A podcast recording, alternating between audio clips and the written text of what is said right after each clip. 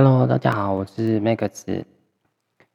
最近我在网络上看到有一个句子写着：“越执着就越纠结，越介意就越难受。”真的是这样子吗？我想了一想，觉得这句子写得很有趣。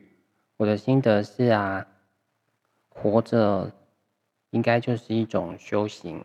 我们一般人啊，不擅长于放下，所以遇到困难的时候，遇到不如意的时候，就容易越执着，就越纠结。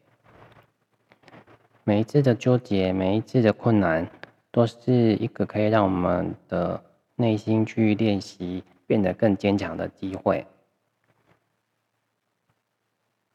有时候受一点苦也蛮好的，我觉得。人就是必须要受一点伤，才能够感受到人世间的美好。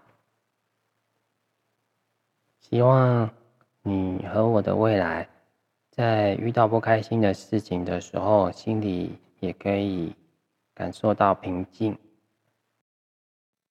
后来我就把上面这段话分享回去给一开始看到分享这个贴文的网友。网友他的反应是觉得。能够看得透、想得透，真的是一种福气。